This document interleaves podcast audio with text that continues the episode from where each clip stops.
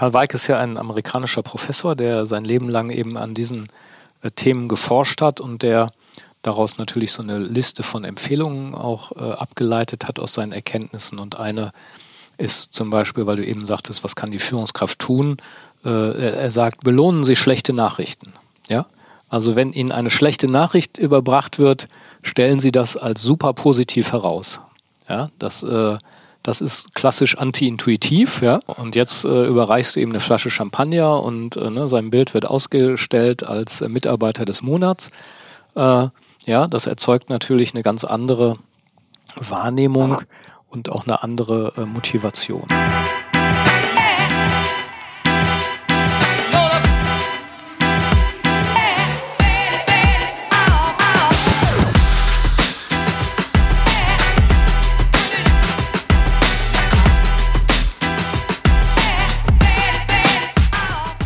Herzlich willkommen zu Anti-Intuitiv, dem Podcast für systemisches Handeln in der Wirtschaft.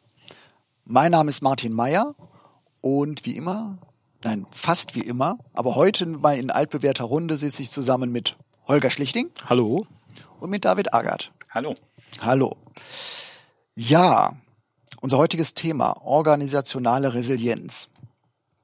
Äh, als ich das gelesen habe, habe ich gedacht, aktuell total relevant. Und das haben wir im Vorgespräch, hast du auch schon erzählt, Holger, dass du da im Moment viel für unterwegs bist zu diesem Thema, weil es, glaube ich, auch nahezu jeden, jede Organisation, jedes Unternehmen auch im Moment tangiert. Ja, genau. Auf jeden Fall äh, in der, zumindest in der Wahrnehmung mehr als, äh, als früher, würde ich mal sagen. Auch wenn das Thema natürlich so alt ist wie die Menschheit selber, aber äh, trotzdem glaube ich, dass äh, jetzt durch die Ereignisse der letzten Jahre nochmal eine andere Bewusstheit dafür entstanden ist. Mhm. Was vielleicht nochmal zu Anfang wie immer, vielleicht mal eine kurze Definition ja. aus. Ja. Genau. also äh, es geht ja ein bisschen darum, das jetzt das Thema einzukreisen und zu überlegen, ja, ne, worüber reden wir? Und ähm, ich sag mal, die, die simple Definition ist ja, äh, organisationale Resilienz bezeichnet die Fähigkeit einer Organisation, Störungen oder unerwartete Ereignisse zu antizipieren, zu bewältigen, sich davon zu erholen und natürlich auch daraus zu lernen. So, und jetzt äh, denkt man, aha, aha, mh, ja, äh, ist ja alles noch sehr abstrakt. Ähm, erstmal, wir reden auf jeden Fall von Organisationen. Das ist schon mal das Erste.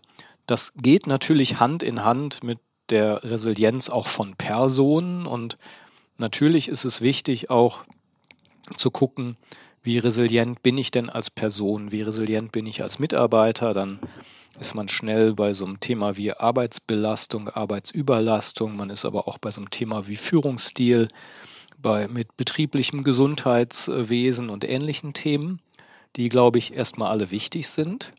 Ähm, Jetzt sind wir als systemische Berater natürlich geneigt zu sagen, ja, bevor wir uns zu stark auf die Personen fokussieren und damit auch, ähm, ja, ich sag mal, so eine Überforderung wiederum erzeugen, also in der Erwartungshaltung, indem man nämlich sagt, naja, äh, wenn du gestresst bist, bist du offensichtlich nicht resilient genug. Und am besten schicken wir dich mal zu einem Seminar, würden wir immer fragen, was sind denn die die Umstände, was sind denn die Faktoren in der Organisation, die, die zu ähm, Stress bei den Personen führen? Das ist die eine Dimension, wo man drauf gucken kann und sagen kann, okay, in welcher Form äh, erzeugt die Art, wie wir, wie wir führen, wie wir managen, wie wir die Organisation aufgebaut haben, internen Stress. Das, das wäre ein Faktor. Der andere Faktor ist natürlich viel, viel übergreifender, nämlich zu sagen, ähm, was sind eigentlich Faktoren, die die Überlebensfähigkeit und die, ja, ich sag mal, eben Fähigkeit, sich wieder zu erholen oder frühzeitig Gefahren wahrzunehmen, äh, welche Strukturen, welche Prozesse braucht so eine Organisation eigentlich und vielleicht auch welches Mindset braucht so eine Organisation dafür. Das, das ist so für uns natürlich ein, ein wichtiger Faktor. Also letztendlich würde man sagen, Teil unserer Strategie als Unternehmen, als Organisation ist es, dass wir überlegen, ähm, zum Beispiel haben wir ein passendes Frühwarnsystem oder sind wir in der Lage, äh, Dinge, die auf uns zukommen, eben passend zu antizipieren. Und ähm, da würde ich auch sagen, dass die systemische Organisationsberatung da nochmal einen anderen Dreh dran kriegt, als wenn man das, ich sag mal so rein technisch-mechanisch sieht. Weil es gibt zum Beispiel eine Norm zu organisationaler Resilienz, die ISO 22316, ähm, die auch äh, durchaus lesenswert ist, kann man sich auf jeden Fall äh, mal angucken. Und man kann natürlich ähm, ne, aus, aus verschiedenen Gesichtspunkten darauf gucken.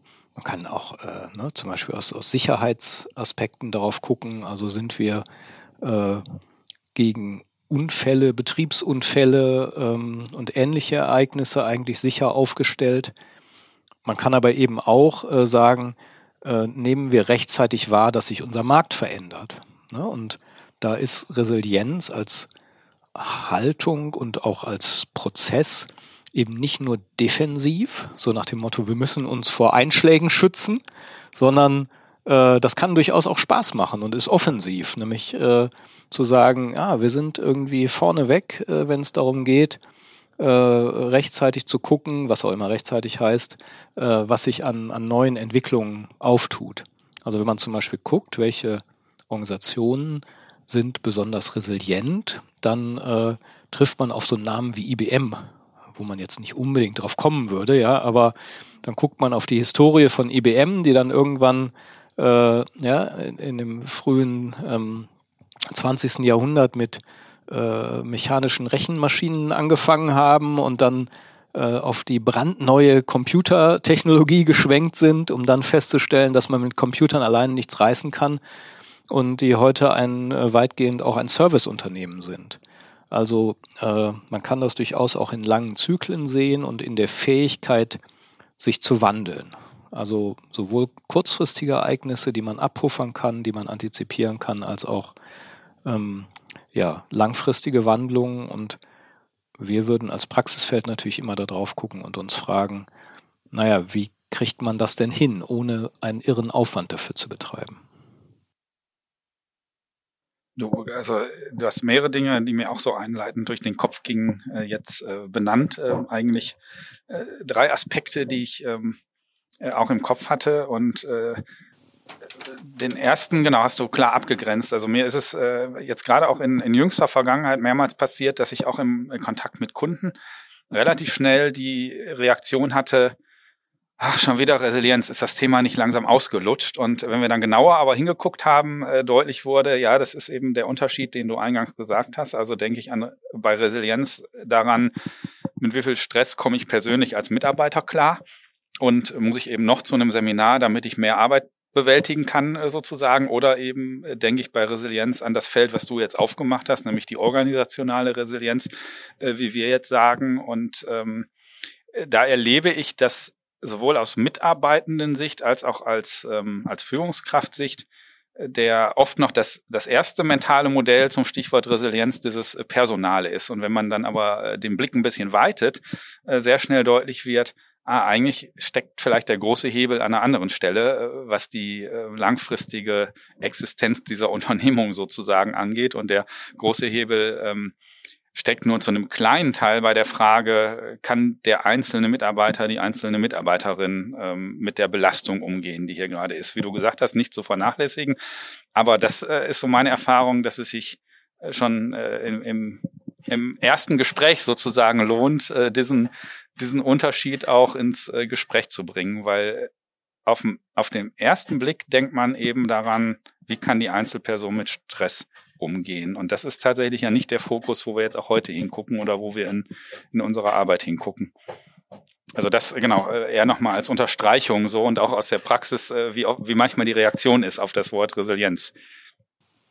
Ja, ja, ich habe ja genau, wenn wenn die Leute sagen, naja, hier äh, ne, nicht schon wieder das Thema.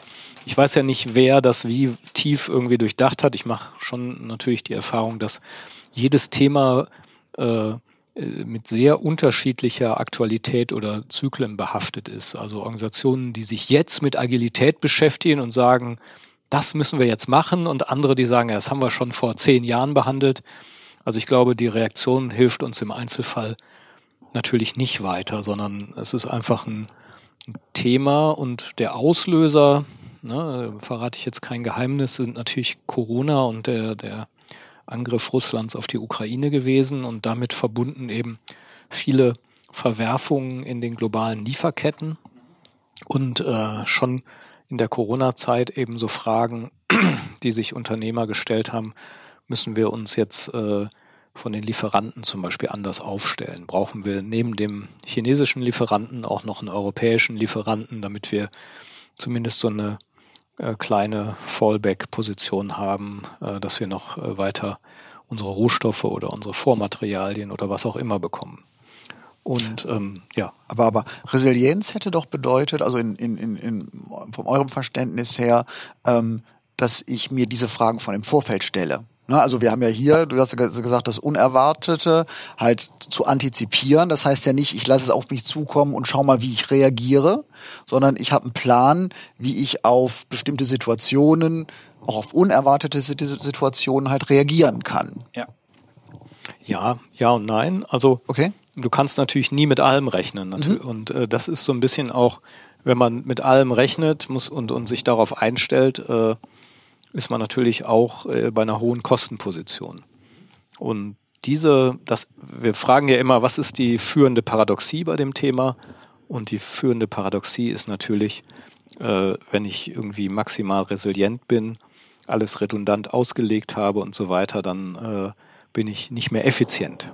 Und äh, Ne? Ich bin eben maximal effizient, wenn ich den günstigsten Lieferanten habe, auch wenn der seine Sachen per Container irgendwie rund um die Welt schippert. Ja. Und äh, ich bin maximal resilient, wenn ich ich bin äh, maximal effizient, wenn ich am wenigsten resilient bin, oder so. Ja, ja, genau. Ist ein bisschen vereinfacht genau. natürlich, genau. aber eigentlich kann man das so fast äh, gegenüberstellen. Richtig. Ähm, ja. Und, und das ist auch der Grund, warum wir Resilienz eigentlich in so fünf Phasen äh, unterteilen, nämlich die erste, das ist, wäre das, äh, was du angesprochen hast, Antizipation, also proaktiv sein, äh, also sich vorstellen, was passieren könnte und bei dem, wo man denkt, das hat eine gewisse Wahrscheinlichkeit oder eine gewisse ähm, Einschlagstiefe, also Schwere des Vorfalls, da sichere ich mich ab. Ne? Also das ist eine Versicherung, ja, das ist deine Hausratversicherung. Das ist ja letztendlich deine Resilienz äh, gegen Einbruch und so. Und ähm, dazu kommt aber dann noch, äh, wie kann ich das abpuffern? Im Falle von Lieferketten, ja, wir haben lange Zeit die Diskussion just in time gehabt. Jetzt äh, überlegen oder richten tatsächlich Unternehmen äh, zunehmend mehr wieder Warehouses ein, um eben in der Lage zu sein, einen gewissen Puffer zu produzieren. Just in time funktioniert an vielen Stellen nicht mehr so gut. Jetzt wird da irgendwie reagiert. Und dann wäre die dritte Phase eben, sich dann tatsächlich äh, konkret anzupassen. Also äh, in irgendeiner Form, ich sag mal, äh, nachdem es passiert ist, möglichst schnell jetzt einen zweiten Lieferanten zu bekommen. Wenn ich lange Vorlaufzeiten in meinem Produkt habe, dann ist das besonders schwierig. Bei anderen mag das, mag diese Adaptionsphase äh, besser gelingen. Und dann hast du so diese Recovery, Erholungsphase, ähm, wo man guckt, okay, wie schnell kann ich äh, den, den Schaden jetzt wieder beseitigen und wieder in den, in den alten Produktivzustand kommen. Und für uns ist die fünfte Phase eben das Lernen und Adaptieren aus systemischer Beratersicht natürlich besonders spannend, weil äh, wir sagen, okay, äh, ist die Organisation sozusagen in einem Modus, wo sie kontinuierlich äh, ja solche Lernphasen auch organisiert, dem Zeit und Raum einrichtet und ähm, ne, meistens ist ja die Antwort nein und dann kommt Praxisfeld als Beratung und äh, organisiert dieses Lernen, ähm, so dass äh, die Organisation gegebenenfalls aus, aus entsprechenden Vorfällen äh, auch was rausziehen kann. Und da ist aus meiner Sicht eben auch das Interessante. Unser Job ist ja, wir sagen immer, wir bringen die Organisation mit sich selbst ins Gespräch. Und unser Job ist eigentlich nicht zu sagen, ihr müsst jetzt überall Resilienz resilient werden, sondern eher, wenn das so als eines von vielen Themen fällt, ähm, nochmal eine gewisse Bewusstheit zu schaffen. Also ein Mittelständler, mit dem ich gerade einen Strategieprozess mache, der verschiedene Themen auf der auf dem Zettel hat und dann sagt eben der Logistikleiter, ja, und äh, wir haben ja wirklich nur einen großen Lieferanten und der kommt prompt ne, aus Asien. Äh, so und ähm, und dann kann man natürlich da eben nochmal nachhaken und sagen, ja, okay, ähm, wie ist überhaupt euer Resilienzkonzept? Wie, ne? Habt ihr, also es ist ja nur eine Stelle, die man angucken kann. Die haben auch ein Riesenlager, das hilft denen mit Sicherheit. Das ist genau, wäre genau diese Sache, ähm, dass sie ähm, in der Lage sind, solche Lieferkrisen sicherlich auch mehrere Monate abzupuffern. Das kostet unfassbar viel Geld, aber mhm. ähm, ja, das ist halt die, die Abwägung genau. sozusagen, genau. oder? Also äh, genau. was ist das passende Maß dann an der Stelle? Richtig. Ja, ja genau. Genau. Und ähm, entscheidend ist eben, wenn man mehr in die Richtung will, dass man dann sagt, okay, was ist denn eine resilienzfördernde Kultur? Was wäre denn eine Zielkultur, die eben nicht einseitig zum Beispiel immer nur Effizienz fördert, sondern auch äh, die angesprochenen äh, Faktoren im Blick hat. Und da kann man sicherlich sagen, mal so ganz super pauschal, naja, wenn ich äh, hoch engagierte Mitarbeiter habe, die auch einen gewissen Entscheidungsspielraum haben, die vielleicht zufrieden sind in ihrer Arbeit, dann sind die auch äh, bereit, äh, in einer kritischen Situation vielleicht ne, Probleme aktiv zu lösen. Dann äh, sind sie vielleicht auch bereit, das ähm, schlechte Nachrichten frühzeitig zu überbringen. Das ist, glaube ich, mit einer der wesentlichen Faktoren. Mein äh, Lieblingsautor Karl Weig, äh, der hat ja ähm, diverse Sachen zu publiziert. Und äh, es geht ganz, ganz häufig darum, wie verhindert Hierarchie oder ein, ein bestimmter Führungsstil, dass ähm, Nachrichten frühzeitig äh, bei der Führung aufschlagen. Und das finde ich durchaus einen, einen der interessanteren Punkte, wenn, wenn man jetzt auf, auf unsere Art von Beratungsarbeit guckt. Ich, ich habe dazu, Entschuldigung, tatsächlich ähm, äh, bei der Recherche bin ich auf äh, Churchills Audit gestoßen. Also Winston Churchill hat das äh, wohl auch schon äh, praktiziert mit vier Fragen. Warum wusste ich es nicht? Warum hat es mir niemand gesagt? Warum habe ich nicht gefragt? Warum habe ich nicht gesagt, was ich wusste? so mit diesen vier Fragen, also gerade in, in, in Kriegszeiten halt ähm, äh, hat er versucht zu lernen oder in seiner Organisation so ein Lernen zu, zu implementieren.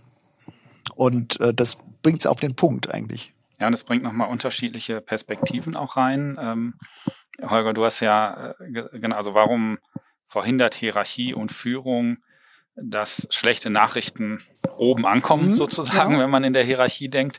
Und ich glaube, der Rahmen äh, wird natürlich, ähm, äh, also das steht und fällt natürlich an dem, wie auch Hierarchie und Führung sozusagen äh, Kultur prägt.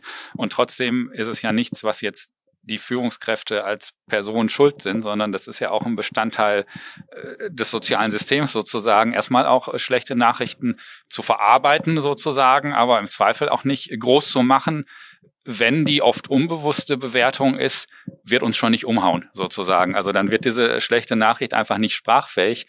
Und ähm, deshalb glaube ich, ist, ähm, ist es sogar gar nicht so, dass man jetzt sagen kann, die, die Führungskraft ist schuld, dass es so ist. Aber die Führungskraft kann natürlich dafür sorgen, wie können wir verhindern, dass das äh, natürliche Muster sozusagen, was in jedem äh, sozialen System äh, existiert, ähm, möglichst aufgebrochen ist fast so krass das Wort, aber möglichst offen wird sozusagen, dass solche Dinge sichtbar werden und wir quasi gegen die natürlichen Muster arbeiten, die die ja die im sozialen System einfach ticken und sagen, ach wir sind da stabil genug, wird uns schon nicht umhauen, diese Information. Sprechen wir mal lieber auch nicht mit dem Chef drüber. Das ist jetzt, klingt jetzt sehr bewusst, aber sowas passiert ja oft auch sehr unbewusst in einem Team. Also da wird gar nicht drüber gesprochen und es landet trotzdem nie in dem Meeting, wo man vielleicht mal hätte drüber sprechen sollen, über diese Beobachtung. Und dann ist man bei so Fragen, wie du sie gerade sagst, äh, die ich natürlich als, als Führungskraft gestalten kann. Also wo frage ich nach, äh, wo sage ich selbst was, äh, wo ermögliche ich Rückmeldung. Genau, also Karl Weig ist ja ein amerikanischer Professor, der sein Leben lang eben an diesen äh, Themen geforscht hat und der daraus natürlich so eine Liste von Empfehlungen auch äh, abgeleitet hat aus seinen Erkenntnissen. Und eine ist zum Beispiel, weil du eben sagtest, was kann die Führungskraft tun? Äh, er sagt, belohnen Sie schlechte Nachrichten. Ja, Also wenn Ihnen eine schlechte Nachricht überbracht wird, stellen Sie das als super positiv heraus.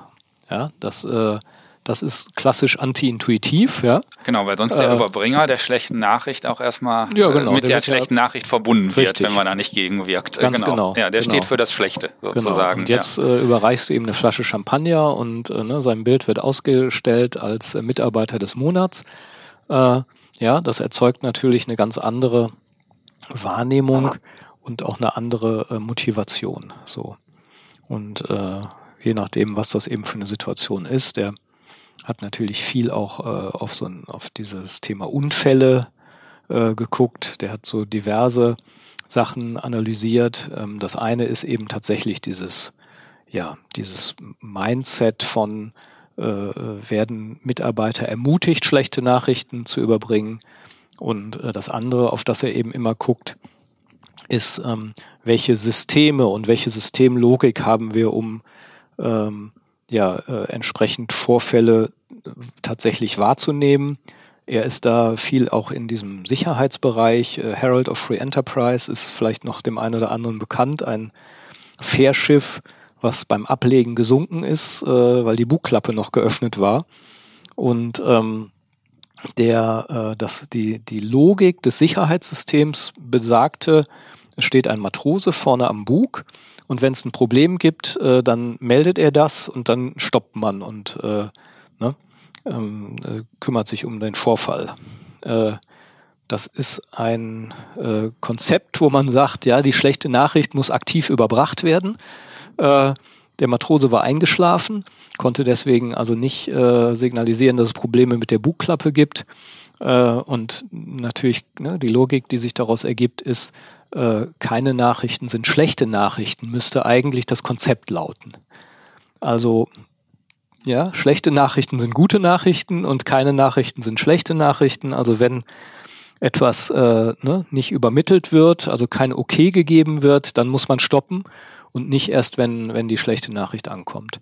Und so kann man natürlich äh, eine bestimmte Denkweise in einer Organisation äh, aufbauen, und äh, so wie sich, wie man sagen könnte, naja, das ist äh, für, für Sicherheitsfragen relevant, könnte man das natürlich auch ausweiten auf äh, andere Aspekte. So, ne? Ja, ich glaube, wenn man in Organisationen äh, unterwegs ist, ist äh, ein zusätzlicher Punkt, der manchmal das Sichtbarwerden von schlechten Nachrichten behindert, äh, glaube ich ja die, ähm, die Annahme, dass dass danach auch alles anders sein könnte, wenn man das Thema mal zum Thema gemacht hat. Und der, der natürliche Instinkt ja erstmal die, der Erhalt des Bestehenden ist im äh, sozialen System. Und wenn man jetzt äh, Resilienz wirklich eher ähm, physikalisch oder aus der Materialwirtschaft oder so, äh, also diese so die Lehrbuchdefinition sieht, äh, würde man ja sagen, ähm, es geht um die Frage, wie schnell der Ursprungszustand wieder erreicht ist. Und wenn man aber Resilienz auf Organisation, also mit dem Wort auf Organisation schaut, dann ist ja vielleicht der, dann hinkt eben an der Stelle, weil es geht ja nicht unbedingt ähm, äh, darum, dass der Ursprungszustand hinterher wieder erreicht ist in der Gestalt sozusagen, aber es ist vielleicht der Ursprungszustand in dem Sinne wieder erreicht, dass die Organisation existiert und erfolgreich ist, aber das, was sie tut, wie sie aufgebaut ist, wie die Strukturen sind, wer mit wem zusammenarbeitet, kann im Zweifel ja anders sein als vorher. Also, und das ist eben anders, äh, als wenn man jetzt äh, klassisch sagt, äh, ich drücke einen Ball zusammen und am Ende ist er wieder genauso groß wie vorher. Der ist halt genauso wie vorher. Und ich glaube, jedes Individuum ja, äh, antizipiert ja im Zweifel auch, oh, wenn wir uns dieser auf uns zukommenden Herausforderungen jetzt stellen und das ernst nehmen, wird unsere Organisation danach anders aussehen, im Kleinen oder im Großen. So und das äh, ist eben, ja, ist ja normal, dass ein soziales System dieser Veränderung nicht automatisch hinterherläuft, sozusagen, wenn man nicht sehr dafür sorgt, äh, die Dinge früh genug zu sehen und äh, besprechbar zu machen. Naja, und wie gesagt, das Thema klingt eben auch so ein bisschen so, ah, das ist irgendwie zusätzlicher Aufwand und wir sind eh schon den ganzen Tag damit beschäftigt, unseren Alltag zu regeln und äh, auch noch halbwegs äh, effizient das Ganze zu machen. Also es ist ein, ein weiteres Thema on top. Ähm, gleichzeitig würde ich eben sagen, wenn man mit ein bisschen Abstand guckt, ist es die zentrale Dualität äh, überhaupt ähm, ja, zwischen einer, einer leistungsfähigen, effizienten Organisation und einer letztendlich langfristig überlebensfähigen Organisation. Und wir sagen ja immer so ein bisschen platt, soziale Systeme haben vor allem ein Interesse daran zu überleben, weiterzuleben. Und ähm, jeder Mittelständler kann natürlich genau äh, auch schon seit immer erzählen, dass er sich um dieses Thema mehr oder weniger Gedanken macht. Also so wie äh, ne, Familienunternehmen äh, äh, Unternehmen zum Beispiel häufig in mehrere Unternehmen investieren äh, ne, oder äh, auch bestimmte Unternehmen äh, zwar an der Börse ungern gesehen, aber auch äh, verschiedene Produktgruppen haben. Das sind natürlich auch so Resilienzkonzepte, ja, äh, wo man sagen kann, naja, wir versuchen eben nicht alle Eier in einen Korb zu legen. Und ähm, das, das ist für uns sozusagen ein Sicherheitskonzept. Ja, und das war ja der, ähm, der dritte Punkt auch in deiner Einleitung. Also der zweite war aus meiner Sicht das mit der Paradoxie, Effizienz, Resilienz. Und der äh, dritte Punkt, äh, den ich auch interessant finde, ist, man denkt ja bei Resilienz sehr schnell an agile Organisationen, flexible, junge, kleine Organisationen. Und ich äh, habe auch vor einiger Zeit was gelesen, ähm, wo eben nochmal deutlich erklärt wurde, nee, eigentlich muss man gerade auf die Organisation gucken, anti-intuitiv, äh, an, an die man als erstes vielleicht gar nicht denkt, wenn es um Resilienz geht, nämlich auf an große Konzerne, wo man denkt, boah, das ist doch ein Riesendampfer, so wo sich gar nichts bewegt. Aber vielleicht existiert das Unternehmen seit 200 Jahren und das ist nur gelungen, weil es eben irgendeine Art von Resilienzkonzept gab, aber Resilienz eben für dieses Unternehmen nicht bedeutet hat, ähm, nächste Woche ist alles ganz anders als diese Woche und danach die Woche ist es wieder anders. Und äh, es hat schon auch viel mit Stabilität letztendlich zu tun und mit äh, Strategie äh, sozusagen, also Resilienzstrategie. Aber es sind offensichtlich trotzdem ja bestimmte Grundhaltungen, bestimmte äh, Verhaltensweisen eingebaut gewesen, ähm, die ja eine bestimmte Resilienz zumindest bis zum Zeitpunkt X das kann sich immer äh, nochmal ändern, äh, auch mit sich gebracht haben. Und da war so die, sogar die Hypothese, sind nicht die ältesten Organisationen am Ende die resilientesten, denen man es auf den ersten Blick vielleicht am wenigsten zuschreibt. Ähm, ja, ist eine, genau, eine mögliche Klammer. Äh, und, ja. und trotzdem im Detail geht dann eben unglaublich viel, ne? weil man sich dann natürlich fragen kann, ja, was heißt das denn konkret? Und äh, ich bin jetzt zum Beispiel in einem äh, Resilienzprojekt von einem Konzern und die äh, haben zum Beispiel eine ganze Reihe von, von ich sag mal, Stoffen, Produkten, Dingen, äh, die sie verkaufen können und äh, von, ich sag mal, 100 äh, Produkten sind äh, sechs, sieben äh, super Bestseller und äh, weitere sind so, so Mittel und ganz viele kleine kommen noch dazu. Und äh, in der Vergangenheit war das immer so, dass sich die äh, Leute um alle Produkte gleich viel bemüht haben. Und äh, dann wurde aber, hat man festgestellt, naja, wir äh, haben in der Corona-Zeit irgendwie äh, massiv an, an ja, Sales verloren. Ähm, und wir müssen mal sicherstellen, äh, wie wir jetzt unsere Lieferkette passend adaptieren. Und da hilft es natürlich sehr, wenn man zum Beispiel sagt, nicht alle Sachen sind gleich, sondern es gibt andere, die sind gleicher. Ja, und äh, für einige wenige bauen wir eine strategische Reserve auf und ähm, überlegen uns, äh, wie wir diesen ähm, Prozess von vorne bis hinten äh, monitoren, äh, weil wir können das nicht für alles tun. Wir können das aber sehr wohl für unsere Bestseller tun, die irgendwie einen Großteil unseres Umsatzes ausmachen. Also das heißt, man legt ganz bewusst da eine Systematik drüber. Das hat dann fürs Change Management, für das wir dann zuständig sind, eine Menge Implikationen weil natürlich die Leute äh, zum Beispiel als mentales Modell bisher hatten, wir kriegen alles hin, wir kümmern uns sofort um jedes Problem. Äh, und wenn das nur ein Mini äh, Produkt ist, äh, hängen wir trotzdem zwei Stunden am Telefon, ja. Mhm. Und im mhm. Zweifelsfall haben wir aber dann mhm. nicht mehr die Zeit, um uns, mhm. uns um das Hauptprodukt zu kümmern. Und da sieht man ganz gut, wie, wie quasi das Konzept mit dem, mit der Bearbeitung des mentalen Modells Hand in Hand gehen muss damit man das äh, langfristig in den Griff bekommt. Also die Leute müssen ablassen von ihrem Ich bin Problemlöser gehen, mit dem sie jedes Problem gleich bewerten, hin zu einer bestimmten Priorisierung. Auch das ist ein Teil einer, einer Resilienzhaltung in der Organisation so. Auch wenn das zuwiderläuft, vielleicht einem Kunden äh, Servicebewusstsein, wo man sagt, ja, wir wollen ja jeden Kunden gleich gut behandeln. Dann stellt man fest, ah ja, die eine, die Kundenideologie passt aber nicht mit der Resilienzideologie zusammen. Wir können nicht alle Kunden gleich gut behandeln. So, nicht? Hm. Wobei ja. ohne, aber daran erkennt man auch, wie individuell so ein Resilienzkonzept eigentlich sein muss. Denn es kann ja genauso gut umgekehrt sein. Also dass der, dass das Produkt der Ladenhüter kann ja siehe äh, Corona-Situation Masken, Mundschutz, äh, kann ja auf einmal der Megaseller werden, womit ich, womit ich dann vielleicht dann trotzdem auch ähm, gerade durch so eine Krise auch gut durchkomme. Aber das sind dann Zufälle, oder? Ist man dann nicht im Bereich ja, von Guesswork, also äh, ja, wie was?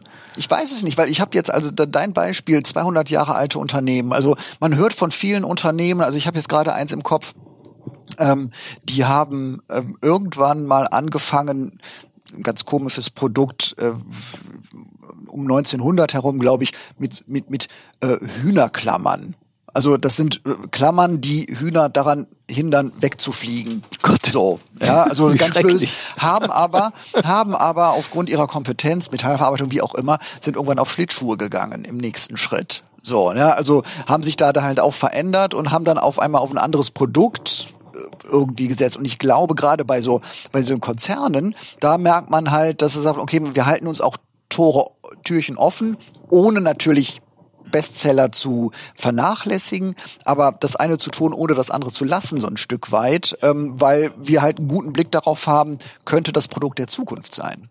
Und ich glaube, so haben ja, also viele Unternehmen, die ich weiß nicht, womit sind die gestartet und was verkaufen sie ja. 200 Jahre später? Ja, ja, oder auch zehn Jahre später. Genau. Aber, äh, genau, also mhm. das passt schon. Und die Frage ist ja dann, wo ist dann trotzdem die gemeinsame Klammer? Wie Richtig. eng war die Klammer? Wie ist genau. es gelungen, die im, also nicht Hühnerklammer, ich meine jetzt die äh, Klammer der Organisation, ja, ähm, wie ist es äh, zu weiten? Und ich äh, kann mich erinnern äh, aus einem Vortrag von dir, Holger, da ist ja auch dieses äh, Beispiel drin, was könnte das Lösungsproblem sein bei sehr ähm, sehr sinngetriebenen Unternehmen, also Purpose-Orientierung. Und das wäre ja der, zum Beispiel die zu enge Fokussierung auf einen ganz bestimmten Daseinszweck, ähm, der eben nicht erlaubt, äh, nicht ausreichend Resilienz erlaubt, äh, wenn sich der Kontext verändert, äh, auch woanders hinzugucken.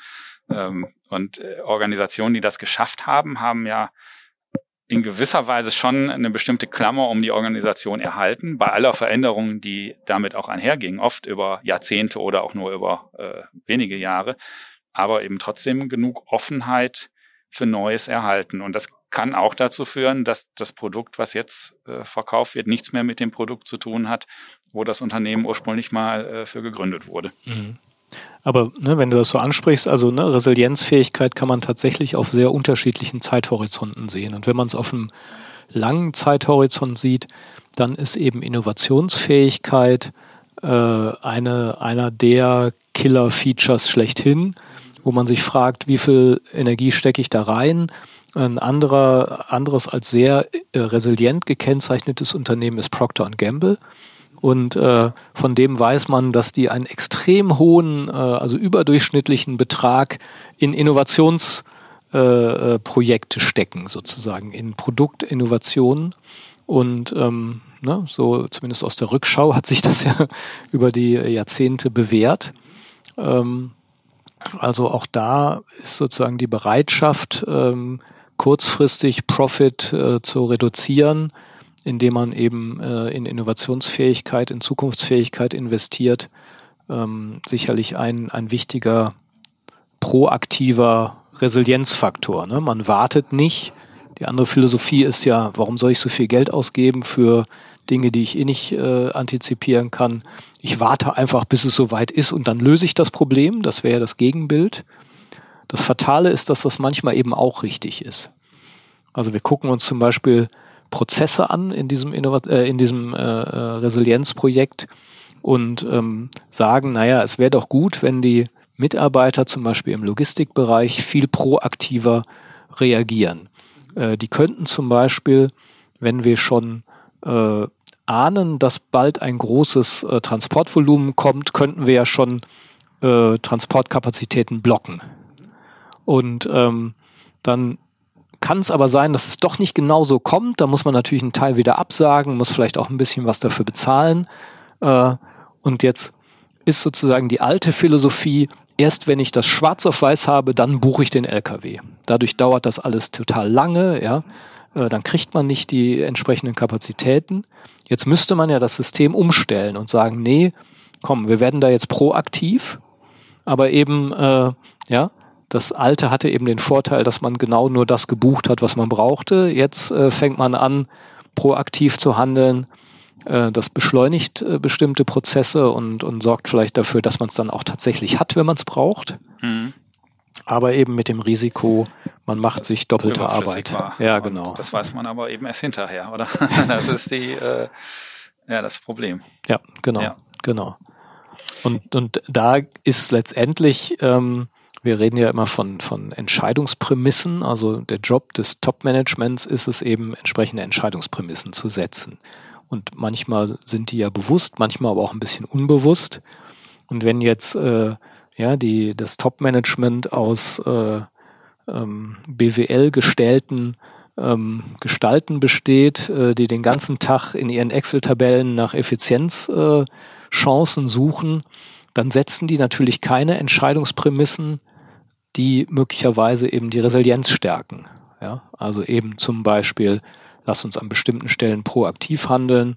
Äh, ne, das gibt's ja zum Beispiel auch in der Produktentwicklung, dass man in der Chemie bestimmte Phasen äh, parallel startet, obwohl man bei der einen Phase noch gar nicht weiß, äh, ja, ob die überhaupt zu einem Erfolg, Forschungserfolg führen wird. Also man rennt in mehreren Phasen gleichzeitig los, statt das sequenziell zu machen. Ähm, und äh, das wäre eine typische Entscheidungsprämisse. Ist jetzt nicht super typisch für Resilienz, aber doch zumindest äh, ja auch und und so kann man natürlich Entscheidungsprämissen auch für Resilienz setzen und sagen, an der Stelle ist uns das wichtiger. Und die Frage ist ja immer, weiß ich, was ich tue? Also mache ich das als Management bewusst? Ich kann mich ja auch bewusst dagegen entscheiden und kann sagen, Leute, wir können uns hier gegen alles und nichts absichern. Äh, das machen wir alles nicht. Ja. Äh, Glasversicherung brauche ich nicht, ja, weil der Glasbruchschaden ist so selten, äh, ne, das, das ist Quatsch, ja, man, aber ähm, ja, äh, habe ich das überhaupt auf dem Schirm als Option sozusagen? Ja, ja.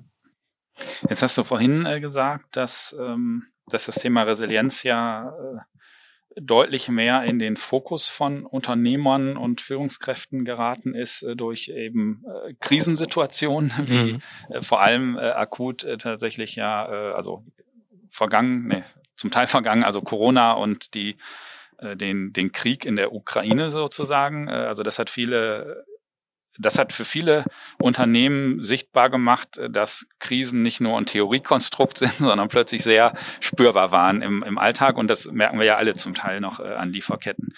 Ähm, und jetzt sind das Corona vielleicht zumindest auch ein bisschen temporär. Ähm, Ukraine wird sich noch äh, zeigen. Aber es gibt ja auch noch die ganz große Krise sozusagen, den Klimawandel. Und äh, auf das Thema hat uns ja der Professor Rudolf Wimmer auch ein bisschen gebracht bei unserer, ähm, bei der Praxisfeld Zukunftstagung in diesem Jahr, äh, weil der ja sehr stark die Hypothese ähm, zum Leiten seines Handelns macht, äh, dass eben der, der öko ökologische Wandel, der in den nächsten Jahrzehnten äh, auf alle Unternehmen oder auf die ganze Welt äh, zukommt, äh, ganz automatisch dazu führt, dass Resilienz äh, das Leitthema der Organisationsentwicklung zum Beispiel werden muss, weil weil gar nichts anderes mehr vorstellbar ist. Und äh, der Umgang mit Krise äh, sozusagen ähm, nochmal in einer Dimension äh, in Unternehmen praktiziert und geübt werden muss, wie wir ihn aus den letzten 100 Jahren zumindest nicht kennen. So, ohne dass ich jetzt sagen würde, er hat das Wort wörtlich gesagt, aber so wäre ungefähr meine Zusammenfassung. Krise, Krise ist die Normalität. Ja, und genau, in einer Dimension, die wir uns vielleicht im Moment noch gar nicht vorstellen können. So, das kommt dazu. Und er leitet eben daraus ab, dass eben einerseits all das, was wir jetzt schon besprochen haben, eine, eine hohe Relevanz hat. Also wie stellen sich Unternehmen auf diese Situation äh, ein?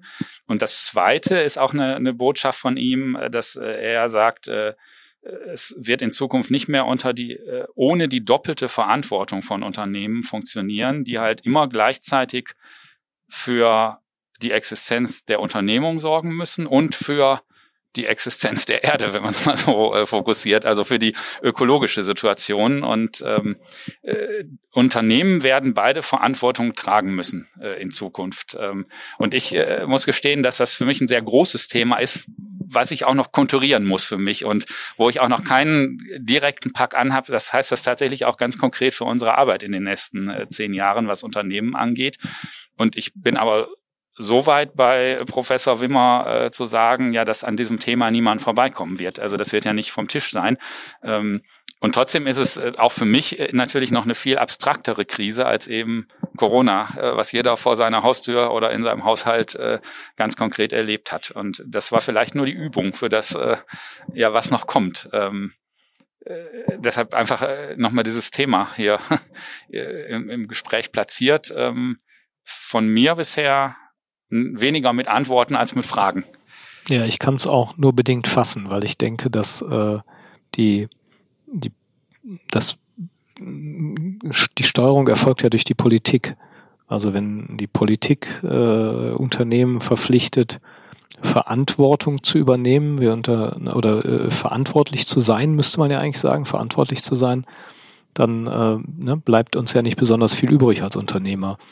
Und äh, dass wir Verantwortung übernehmen, das tut ja ein durchaus gar nicht mal so kleiner Teil der Unternehmer. Also auch äh, über das, was verpflichtend genau, ist. Genau, über das, also, was, was verpflichtend ja. ist, äh, hinaus.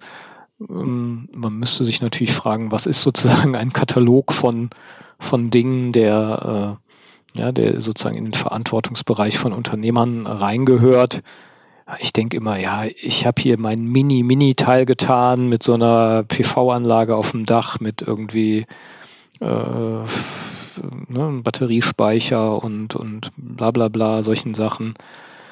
Äh, aber das ist natürlich Mini, Mini, Mini. Ähm, zählt das schon dazu oder was muss man sonst noch tun? Das ähm, hat zumindest die Dimension, dass es äh, regional auch so ein bisschen als Leuchtturm manchmal platziert wird, oder? Mhm. Kann man auch mit einem gewissen Schulterklopfen auch ja, durchaus sagen. Ja. Also äh, das ist auch ein, ein, also dieses Gebäude, in dem wir hier sitzen, auch ein bisschen Vorreiter ist und vielleicht ein paar Jahre später die Entscheidung nicht mehr freiwillig so gefallen wäre, sondern es auch äh, verpflichtend gewesen wäre, bestimmte ökologische Standards einzuhalten. Aber die Frage ist ja, ne, an welchen Stellen gibt es noch Stellschrauben? Wir haben das ja auch mal untersuchen lassen hier intern. Und äh, zumindest in, in so einem Dienstleistungssektor, wie wir es sind, äh, sind da nicht mehr besonders viele Stellschrauben. In einem Produktionsunternehmen ist es schon wesentlich schwieriger, an welchen Stellen, ähm, also vieles ist ja schon vorgeschrieben. Äh, ne? Und ähm, wie viel kann ich meine Kosten erhöhen, indem ich noch umweltschonendere äh, Prozesse aufsetze? Da bin ich ja, in einem, auf einem sehr abstrakten Level und auf einem sehr konkreten Bedrohung, wenn ich meine Kostensituation damit nochmal deutlich verschlechtere. Ich, ich, ich finde, man kann das ganz gut, also wir beschäftigen uns bei uns, bei uns gerade auch mit dem Thema Nachhaltigkeit so ein bisschen so. Und weil der, der, Begriff Nachhaltigkeit können viele auch nicht mehr hören, wird natürlich spannender, wenn ich den so ein bisschen weiter, also nicht nur die ökologische Nachhaltigkeit, wo man als Dienstleister wir auch relativ irgendwann an Grenzen stoßen. Ne? Der Server muss zumindest zur Arbeitszeit laufen und so weiter und so fort.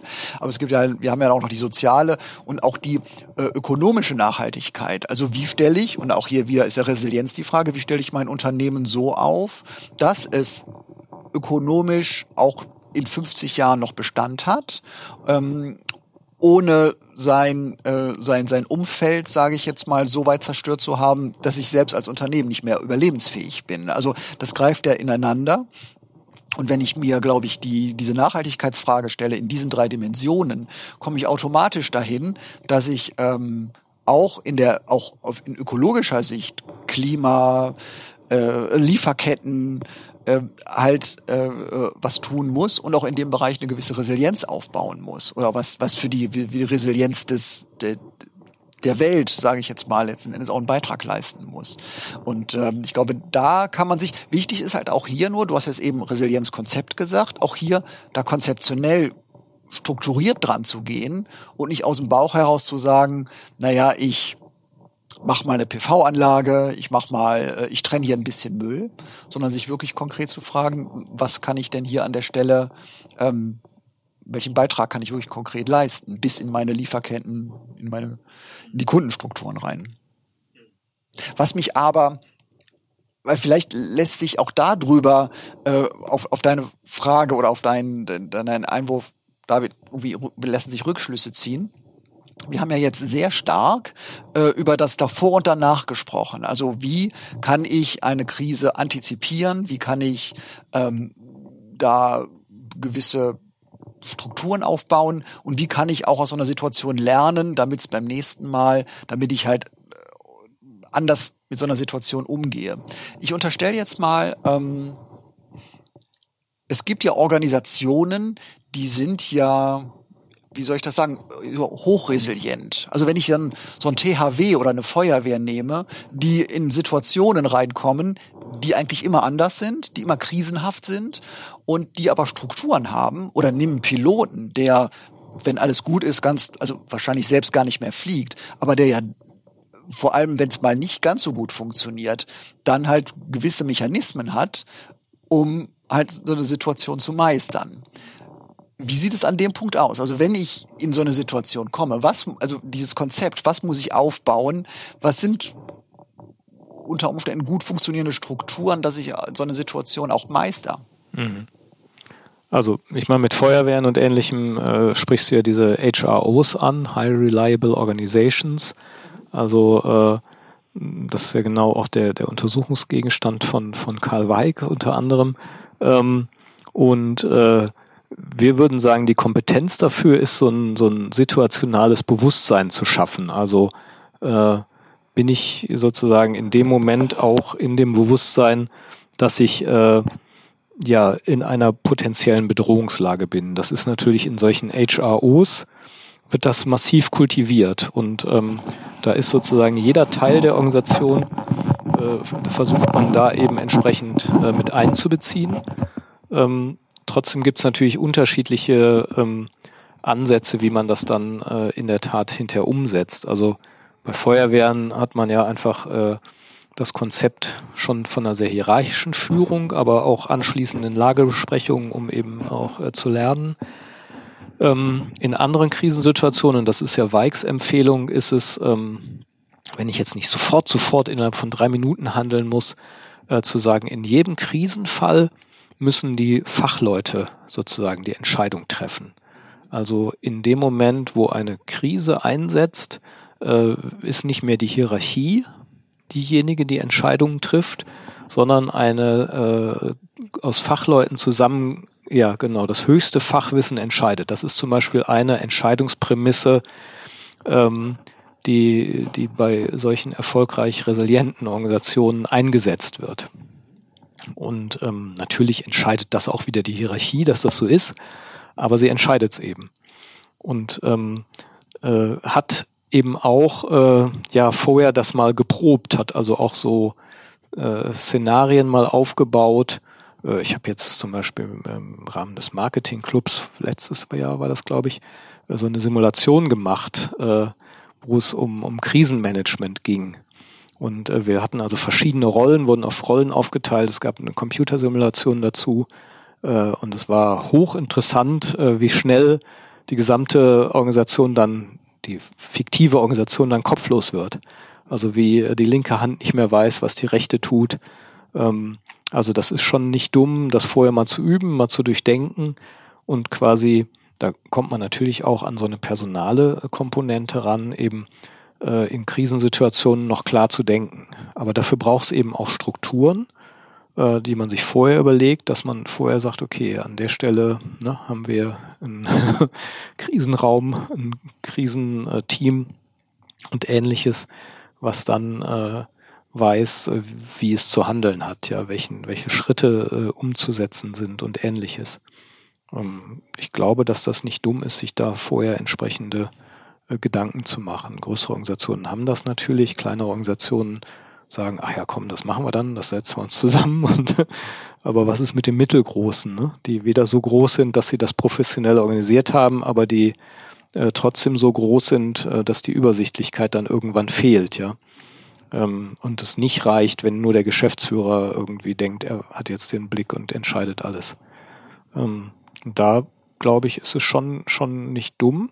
Und, aber, und, und die vorbereitende Aktion ist natürlich, die, die Kommunikationsfähigkeiten in solchen Organisationen entsprechend aufzubauen, zu schulen, am Leben zu erhalten. Äh, da, da ist ja das eine eben das Überbringen der schlechten Nachrichten, das andere ist eben, äh, wie man effektiv äh, interne, externe Kommunikation entsprechend äh, managt und äh, ja, Daten zusammenträgt, nicht sofort auf das, den ersten Anschein springt und ähnliche Sachen. Und das kann man lernen. Das ist ja Know-how letztendlich, was man, was man schulen kann.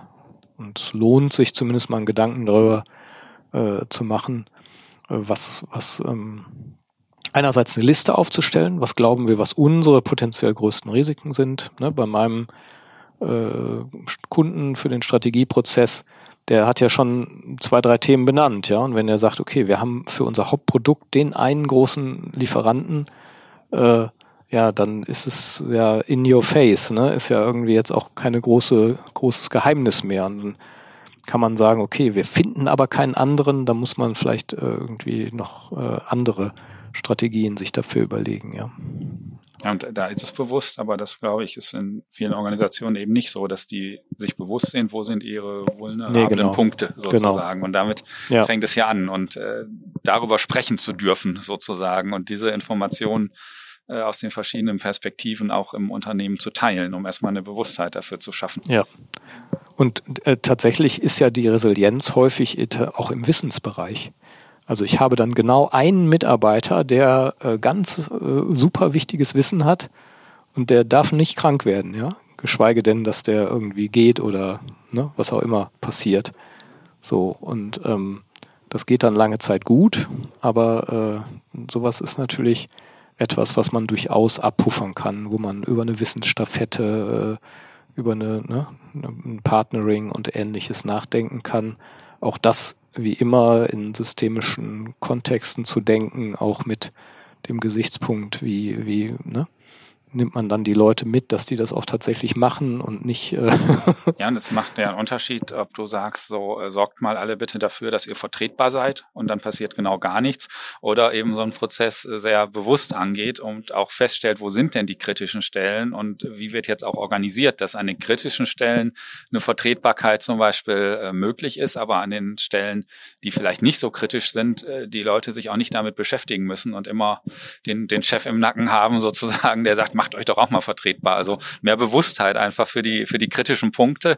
Und dafür muss es dann auch Zeit und Ressourcen geben, äh, ja, da genau hinzuschauen, wo es notwendig ist. Und dafür kann man es an anderen Stellen vielleicht vernachlässigen, wenn es nicht so mit der Gießkanne äh, sozusagen ausgeschüttet wird. Naja, was sich auf jeden Fall lohnt, ist da nochmal an der eigenen Haltung auch zu arbeiten, an der, ich sag mal, philosophisch dem Blick auf die Welt, also wie stark suggerieren unsere Systeme Planbarkeit? Ja, also sobald jemand was in eine Excel-Tabelle einträgt, äh, wird es Wirklichkeit und wir äh, halten uns daran und folgen dem und glauben, das ist es. Oder haben wir eher eine Akzeptanz der Unsicherheit? Also sind wir potenziell immer äh, mit dem Wissen ausgestattet und handeln auch danach, dass wir eben nicht alles glauben. Und ähm, ich glaube, dass das schon äh, ein wesentlicher Unterschied ist, auch wenn es so banal erscheint. Aber gerade in dieser äh, Banalität liegt eben liegen ganz, ganz viele äh, Fehler verborgen, wo man viel zu lange von irgendwie Planungsannahmen ausgeht oder auch fordert, zum Beispiel per, also es gibt äh, ne, auch Belohnungssysteme in Organisationen, die die fordern Planbarkeit und ähm, äh, Einhaltung von Zielen und dann wird da irgendwas gemacht, damit irgendwie dem Plan und dem Ziel entsprochen wird. Äh, und das äh, dadurch erblindet man aber, weil man sagt, ja, da laufen ja lauter Projekte, ist ja total mhm. super. Dann äh, mhm. sind wir ja. Warum nochmal genau? Ja, genau. ja. Also äh, ein Unternehmen, ne, was irgendwie äh, die ähm, Boni an, an die Anzahl der Projekte gehängt hat und immer sagte, ja, wir haben zehn große Projekte und leider sind irgendwie sieben nichts geworden. Und die Mitarbeiter sagen, ja, ist, das wussten wir vorher. Die sieben waren ja schon tot, bevor wir sie gestartet haben, ja. Aber ähm, weil der entsprechende Mensch äh, nach der Zahl seiner Projekte bezahlt wurde, waren es eben zehn. Wurden Millionen versenkt. Ähm, Und äh, man hatte das Gefühl, man ist auf der sicheren Seite, weil man ja lauter gute Kandidaten hat in diesen Projekten. Äh, das Bild hat aber völlig getrogen. Also die das klingt Art, so witzig, wenn man es jetzt hört, aber aus dem Innenleben dieser Organisation äh, war das halt die Realität, so und der ja, Normalzustand. Genau. Ja. Also wie konstruiere ich meine Realität, dass ich äh, Sicherheit suggeriere, die aber gar nicht da ist? Das ist ja die, also aus unserer Sicht immer die spannende Frage, wenn wir auf so eine Organisation gucken und gucken, welches Sensemaking betreiben die, um genau äh, eigentlich Unsicherheit zu absorbieren, was ja auch wichtig ist und, und nicht äh, zu vernachlässigen ist. Aber wenn ich zu viel Unsicherheit absorbiere, dann äh, ja, entsteht eine organisationale Blindheit und eben nicht die organisationale Achtsamkeit, die ich eigentlich erzeugen will. Und das ist natürlich was du jetzt auch ganz konkret, auch super klassisch, so was du gesagt hast, ja, das hätte ich dir auch vorher sagen können. Also wenn jemand sagt, naja, die, die und die Projekte waren ja sowieso, die hätten sowieso nicht funktionieren können. Und auch das ist ja, wie ziehe ich da einen Wert aus dieser Bemerkung oder aus diesem, aus dieser oder Anmerkung, wenn dir jemand sagt, naja, das war doch klar, dass das nicht funktioniert. Das hätte ich dir auch vorher sagen können. Das ist ja eigentlich ist das ja ein wertvoller Ansatz, den man nur vorher hätte irgendwo äh, ähm, ja. heben. Dann kommt man zu den Fragen, die du vorhin zitiert genau, hast. Also warum ne? also war das nicht Thema, als es sichtbar wurde? Äh, so genau. und wie, wie, wie ja, hebe ich was das? Was ist denn Sichtbarkeit? Was, wo ist denn die Sichtbarkeit? Sichtbarkeit ist ja nur eine eine soziale Konstruktion, die in der Kommunikation deutlich wird und äh, damit Kommunikation in Organisationen Gültigkeit erhält, muss sie in Entscheidungen gerinnen. Also die Kommunikation in der Kantine, wo der eine Mitarbeiter zum anderen sagt, echt, machen wir jetzt dieses Projekt auch noch? Das kann doch nicht wahr sein, hat eben keine Relevanz für die Organisation. So, und Relevanz für die Organisation hat, äh, wenn jemand sagt, so, wir entscheiden jetzt, Projekt Nummer 10 wird auch durchgeführt. Das ist die Kommunikation, aus denen Organisationen bestehen, ja, um das mal so zu, provokativ zu sagen. Und, ähm, und, und, und, äh, und von außen ist es natürlich immer leicht, deswegen dafür werden wir ja bezahlt auch, dass wir von außen mal äh, gucken oder Stimmen hervorheben und zur Debatte stellen. Aber ähm, erstmal ist die Organisationslogik so, wie sie ist und wenn sie dann mit Geldsäcken behängt wird, wie äh, Sprenger sagt, dann äh, ist eben alles verloren sozusagen. Ne? Dann, äh, ich muss einfach höllisch aufpassen, dass ich, wenn ich Anreizsysteme setze, dass ich mir damit nicht mein eigenes Grab schaufle. Und ähm, ähm, all die Jünger von, äh, die glauben, ja, ich muss Anreizsysteme setzen, um hochbezahlte Manager noch höher, höher zu bezahlen, damit sie motiviert sind, wo ich so denke, äh, kriegen die nicht schon ein Gehalt? Also im Ernst jetzt, ja? Also die müssen noch individuelle Boni bekommen für bekloppte Ziele, die äh, ja, im Zweifelsfall äh, das Leben einer Eintagsfliege haben, ja, also äh, das ist schon manchmal schwer zu verstehen, aber das ist unausrottbar, auch wenn die Wissenschaft hundertmal bewiesen hat, dass diese Art von Zielen kontraproduktiv sind. Nicht? Ja.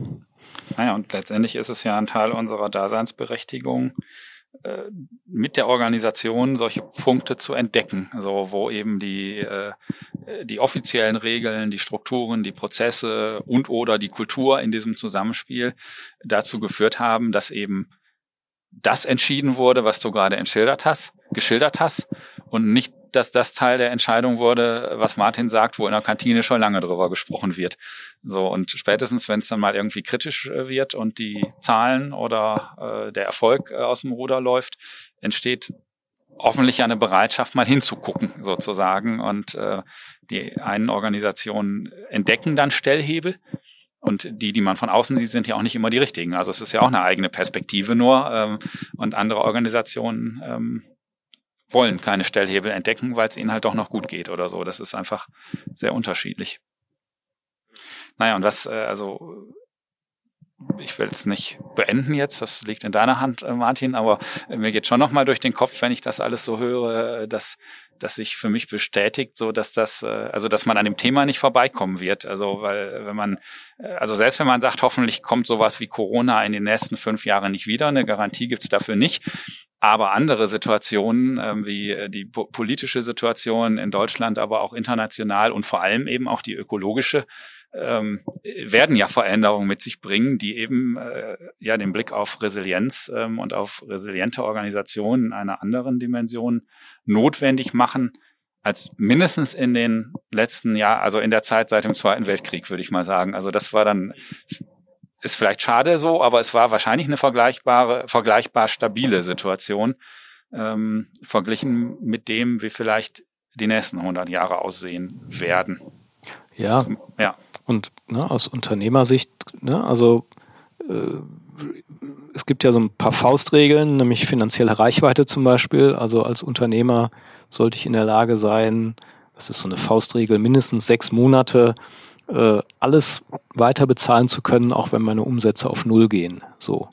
Bei Praxisfeld ist das so nahezu äh, äh, ja, äh, möglich, was letztendlich heißt, dass die Gesellschafter eben auf Gewinnausschüttungen verzichten und äh, wir dafür aber eben irgendwie in der Lage sind, auch mal in der nächsten Pandemie noch eine Weile weiterzuleben. So, das sind so Maßnahmen, die ein bisschen stumpf sind, aber schon eben auch für Resilienz sorgen. Genauso ne, wie wir zum Beispiel auch äh, auf unterschiedliche Zielgruppen setzen. Ja, also neben Konzernen äh, wir diverse Mittelständler als Kunden haben, aber eben auch Sozialwirtschaft und Kirchen als als weitere Zielgruppen äh, ne, und, und teilweise auch Behörden.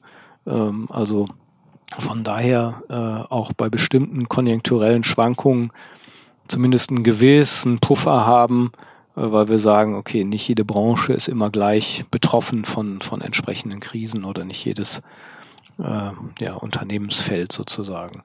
Ähm, das sind natürlich ein bisschen vielleicht auch Banalitäten auf der einen Seite, auf der anderen Seite stecken wir schon relativ viel Energie tatsächlich auch da rein, äh, bestimmte Felder auszubauen, genau mit diesem äh, Hintergedanken. Also von daher ist es dann vielleicht doch nicht so banal, sondern am Ende steht auch eine bewusste Entscheidung dahinter.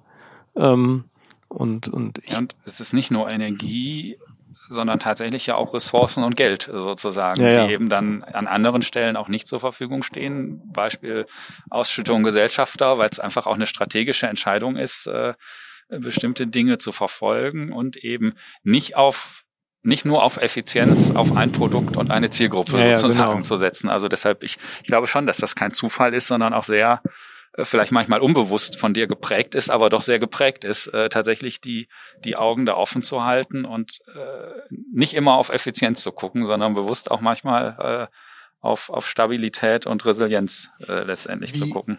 Wie, wie war das bei euch, wenn wir dann schon bei, bei eurem konkreten Beispiel sind? Ich meine, wir haben jetzt häufig die Corona-Situation zitiert als, als große Krise der letzten Jahre. Hm, wie stark hatte das Einfluss auf ähm, euer Resilienzkonzept? ähm, an der Stelle. War das auch für euch der, der, der, der große Einschnitt, wo ihr nochmal viel an eurem Resilienzkonzept gearbeitet habt? Oder äh, wart ihr so gut ich sag jetzt mal, ich glaube, vorbereitet. Ja, ja, wir waren gut vorbereitet, aber natürlich nicht wissend, dass wir gut vorbereitet waren. Das wäre jetzt sehr vermessen. Ja, genau, das, äh, Sondern unser, unser naturgewachsenes Resilienzkonzept ist, dass ich so ein bisschen so ein Spielkind bin und eigentlich immer irgendwie dabei bin, wenn es irgendwelche Sachen gibt, die mir technologisch sinnvoll erscheinen. Und deswegen haben wir schon intensiv äh, mit Microsoft Teams gearbeitet, äh, ähm, bevor die, die Krise einsetzte. Wir waren also schon relativ geübt, während viele noch nicht mal wussten, was äh, Videokonferenzen sind, äh, außerhalb der Konzerne natürlich, lalala und so, aber ne, äh, äh, ich glaube, wir waren da schon sehr weit vorne. Wir hatten unsere Server aufgegeben oder äh, waren, hatten schon vieles umgestellt. Und vieles äh, jetzt rückblickend gesehen in den in dem Quartal vor Corona, könnte man sagen. Also das waren vielleicht zum Teil dann auch ein bisschen zeitlich glückliche Fügungen, ja. aber du hast das früh angekurbelt und dass daraus dann Regeln bei uns wurden, dass zum Beispiel nur noch die Cloud benutzt wird, dass interne Kommunikation über Teams läuft, damit alle sich mit Teams üben und so. Das waren Entscheidungen äh, mit äh, Also wir konnten innerhalb von einem Tag, also auch, ja, das äh, war ein Tag ohne jede also es, wir haben einfach nur Klick gemacht und dann ging es einfach fröhlich weiter. Das war das eine. Und das andere war eben, dass wir uns eigentlich bei jeder, also sehr viel Energie darauf verwenden, unsere Umwelt zu beobachten. Das war jetzt natürlich nicht schwer, sie zu beobachten, weil es dräng, sie drängte sich auf, aber dass wir dann immer sofort sagen, was heißt das für uns? Und daraus ergab sich ja ganz schnell, dass wir gesagt haben, wir bieten das eben unseren Kunden an, äh, sie da ne, zu unterstützen in der Umsetzung ähm, ja, in, in digitaler Arbeit. Und das haben wir direkt auch als Produkt äh, vermarktet und äh, wurde sehr dankbar aufgenommen. Äh, da saßen, ich glaube, die Großzahl der Wettbewerber, ich will jetzt keinem auf die Füße treten, aber saßen noch äh, im Wohnzimmer und haben sich gefragt, was machen wir denn jetzt? Da waren wir schon längst wieder mit unseren Kunden am Arbeiten. So. Mhm.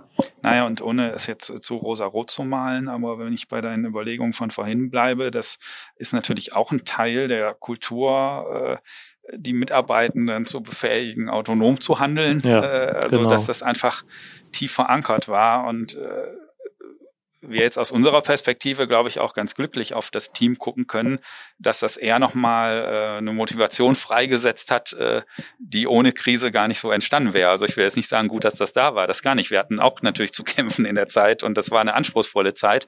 Aber die, die Grundhaltung war erstmal äh, so, jetzt erst recht. So und äh, jeder im Rahmen seiner Möglichkeiten, je nachdem, wie es dann eben auch äh, privat aussah in der Corona-Zeit, hat da einfach auf, äh, auf den gemeinsamen Erfolg gesetzt, würde mhm. ich sagen. Also es klingt jetzt ein bisschen rosa-rot, aber so äh, nee, ich würde das würd auch ich genauso sagen. sagen also wir haben ja sehr viele agile Elemente, also ohne dass wir jetzt behaupten, wir sind eine agile Organisation, aber eigentlich sind wir es.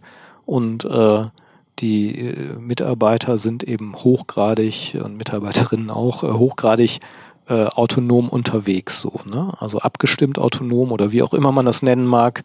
Also man muss da jetzt nicht Schulungen ausrollen und die Welt neu erklären oder sowas, dass äh, Leute irgendwie anfangen, sich umzustellen und sich was auszudenken. So. Und das ist, glaube ich, das kriegst du ja dann nicht in der Krise hin, sondern das musst du ja über Jahre kultivieren und dieser, dieser Grad von Selbstorganisation und von Mitdenken, von Buy-in, von ja, ich verstehe die große Linie äh, des Unternehmens und, und weiß auch, äh, was ich darf, nämlich fast alles.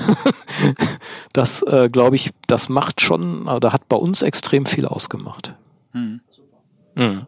Und äh, die Bewertung steht ja oft rückblickend, äh, genauso wie du sagst. Also vielleicht manches war uns vorher gar nicht so bewusst, ja. wie man es jetzt im Nachhinein ja. jetzt retrospektiv halt ja. ähm, äh, anschauen kann. Und äh, ja, deshalb ein Teil passiert strategisch, ein Teil nennt man Strategie, um nochmal strenger zu zitieren, äh, rückblickend, wenn man sieht, was äh, passiert ist. Ich so ist es in jeder Organisation. Ich, genau, ja. also äh, das muss man auch durchaus zulassen. Äh, Holger, wie du sagst, auch ein bisschen Spieltrieb, äh, Neugier, Offenheit und sich äh, nicht ähm, auf das, was man hat, zu sehr beschränken, sondern sich weiterzuentwickeln.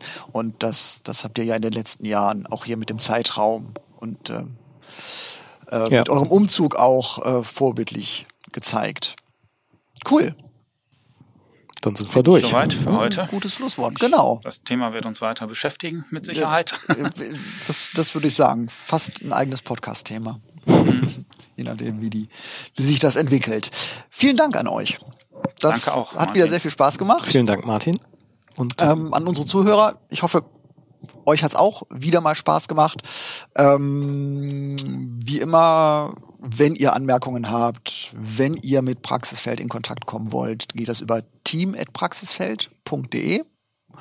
Und wie immer nochmal fünf Minuten Wupperrauschen am Ende, damit ihr über das Gehörte auch nochmal ein wenig sinnieren könnt. Vielen Dank an alle Hörer, vielen Dank an euch. Bis zum nächsten Mal. Danke an dich. Alles Martin. klar. Bis dann. Ciao, Tschüss. ciao. Ciao.